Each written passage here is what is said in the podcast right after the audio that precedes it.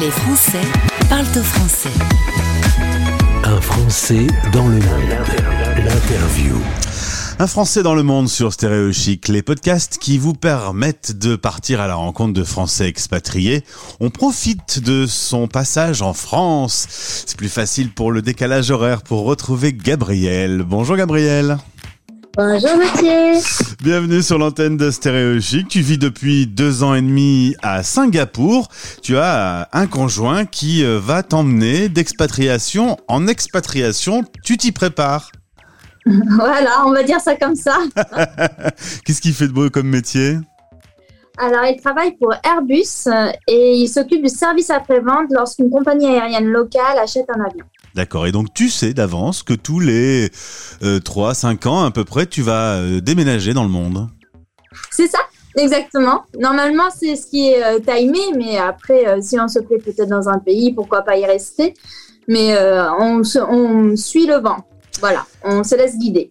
Tu es originaire de Bretagne du côté de Rennes. Tu es actuellement, je le disais, en France chez les beaux-parents, près de Cognac. J'aime bien dire le nom de cette ville parce que j'imagine des Français qui nous écoutent au bout du monde, ils entendent parler de la ville de Cognac et ça doit leur faire un beau souvenir.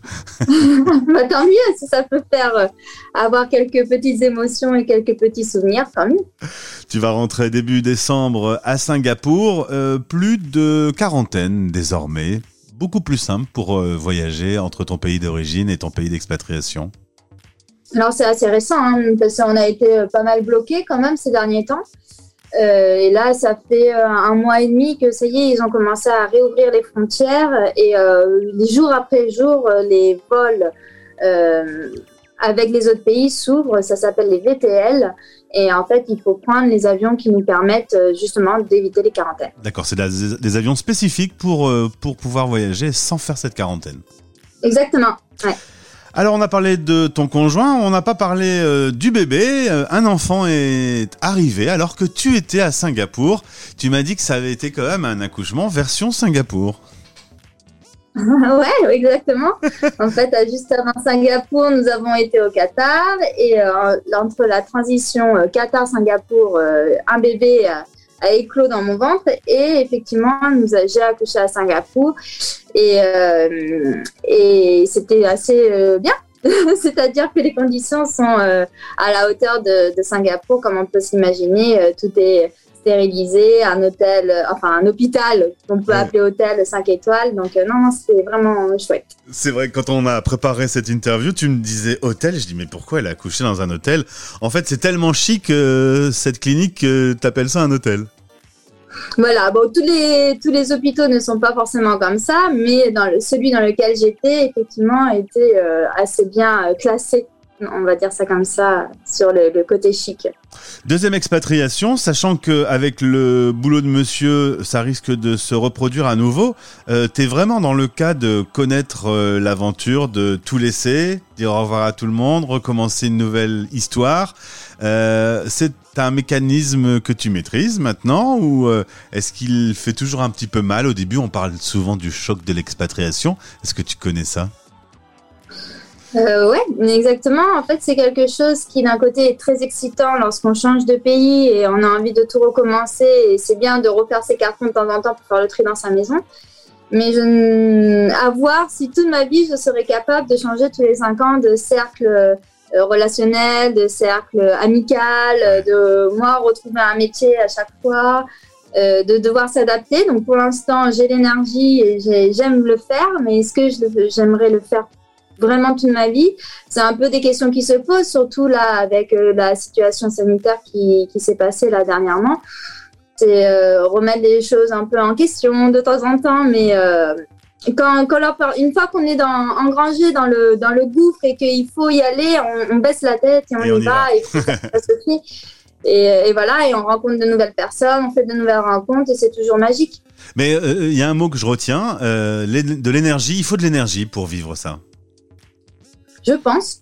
Je pense, en tout cas, moi, c'est comme ça que je le ressens. Peut-être d'autres euh, femmes expatriées euh, le ressentent différemment, mais moi, j'ai le sentiment que l'énergie est un booster euh, permanent en tant que- qu'expatrié. Là, tu as pu rentrer en France. C'est quoi la première chose que tu as faite quand tu es arrivé sur le territoire? J'ai fait un gros bisou à ma maman. Ah, c'est mignon J'ai cru que tu allais me dire ouais. manger un croissant. Même pas, même pas. Non, non, non, j'avais vraiment une, une, une seule envie, c'était de revoir mes proches parce que ça faisait euh, un an et neuf mois que nous nous étions pas vus. Donc, euh, elle connaissait pas mon bébé. Elle, euh, c'était assez. euh, Ouais. c'était vraiment l'attachement des, des proches qui, qui me manquait. Plus que la gastronomie française. Mais quand même, après, t'as mangé un croissant. Voilà, on va dire que je me suis rattrapée au bout de la charcuterie, de la bonne charcuterie, voilà. J'ai fait ma raclette, tout est ok. Justement, c'est vrai que ce Covid a quand même beaucoup bougé les lignes. Avant, c'était facile de voyager. D'un coup, c'est devenu compliqué. Il y a eu le bébé, l'éloignement. Euh, les visios, ça fait quand même pas tout. Eh bien, bizarrement, non. Alors, euh, effectivement, euh, ça fait pas tout, mais heureusement que c'est là. On- pas- souvent, je me dis comment faisaient les expatriés de l'ancien temps euh, qui n'avaient pas de visio, qui n'avaient que les lettres. Oh, je te remercie, hein, Gabi. Euh, L'ancien temps, je l'ai connu. Hein. Ah bah c'est moi, j'ai l'impression que ça fait longtemps qu'on a justement la possibilité d'être via Internet, de s'envoyer des emails euh, Ouais. facilement et tout. Mais je pense à la génération, par exemple, du père de, de mon père, Ouais. euh, qui était expatrié comme ça, où il s'envoyait simplement des lettres et c'était pas toujours facile. Donc euh, non, on a beaucoup de chance, mais ça ne fait pas tout. Mais quand même, j'ai été assez surprise que mon fils reconnaisse ses grands-parents Ah ouais. alors qu'il ne les avait jamais vus. Génial. Donc euh, c'est- ça fait quand même beaucoup. Il l'a reconnu parce qu'il les voyait à travers un écran et Ah euh, c'est incroyable. Les voix, les, les images, ouais, je pense que ça joue. La vie à Singapour, c'est comment? Le quotidien, euh, manger, euh, se promener, euh, voir des amis, tout ça, c'est un peu similaire à ce que tu peux vivre comme expérience en France? Euh, en toute objectivité, en fait, je pense que j'ai eu euh, que les conditions sanitaires, encore une fois, je vais, je vais me répéter, mais ont été assez euh, rudes à Singapour et assez lourdes.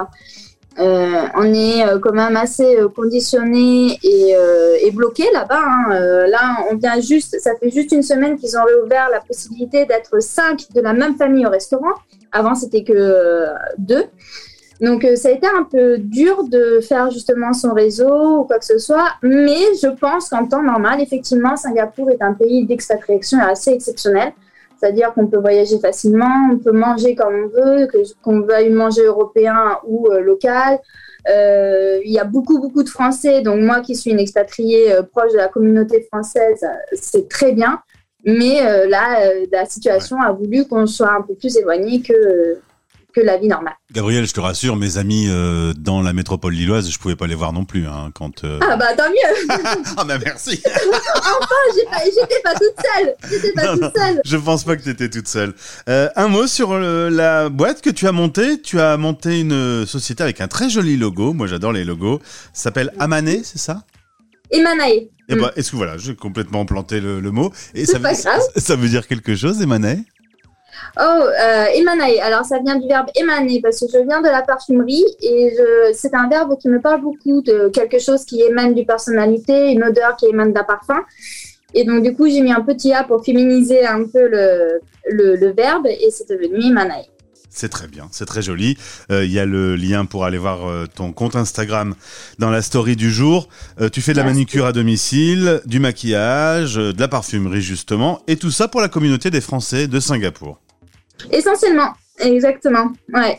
Parce qu'à Singapour, on a des, des besoins et des demandes qui sont un peu différentes de nos habitudes françaises. Donc, euh, du coup, je, pareil, je, je réponds un peu aux besoins et je donne beaucoup de conseils. Et c'est un réseau qui est organisé là-bas? Il y a des associations, il y a des clubs pour pouvoir euh, les trouver en fait, parce que Euh, oui, oui, oui. Alors, euh, à Singapour, euh, il y a beaucoup, beaucoup d'expatriés français.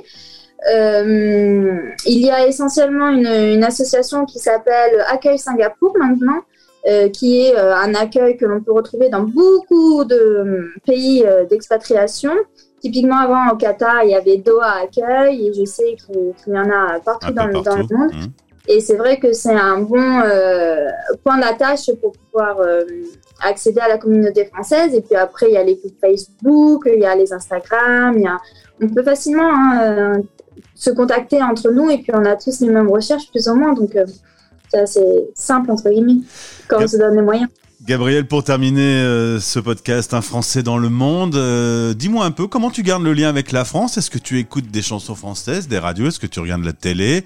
Est-ce qu'il y a un petit lien que tu gardes au quotidien ou est-ce que tu t'es complètement émergé dans la vie de Singapour? Non, non, moi je garde un lien avec la France en permanence. je suis une Française à 10 000 Je mange français, je vis français, euh, je regarde les nouvelles en français. Je, suis, ouais, je suis très connectée à la France. Et le côté immersion, en fait, euh, je le vis euh, un peu différemment. Dans mon ancienne expatriation, c'était grâce à mon métier. à Singapour, bah, ça va, c'est plus difficile, mais ça va arriver. Mais non, je, je suis amoureuse de la France et j'aime la France. Voilà. eh bien, profites-en bien et que tous tes proches en profitent également. Avec le bébé, je suppose que ça fait des beaux moments, des, des belles réunions de famille ces derniers jours. Merci, bah, merci à toi Gauthier, merci à Stéréo Chic pour, euh, pour ce que vous faites et puis euh, bah, bonne continuation. Merci. pour tout. Français Sourville parlent au français. En direct à midi, en rediff à minuit. Sur Stéréo Chic.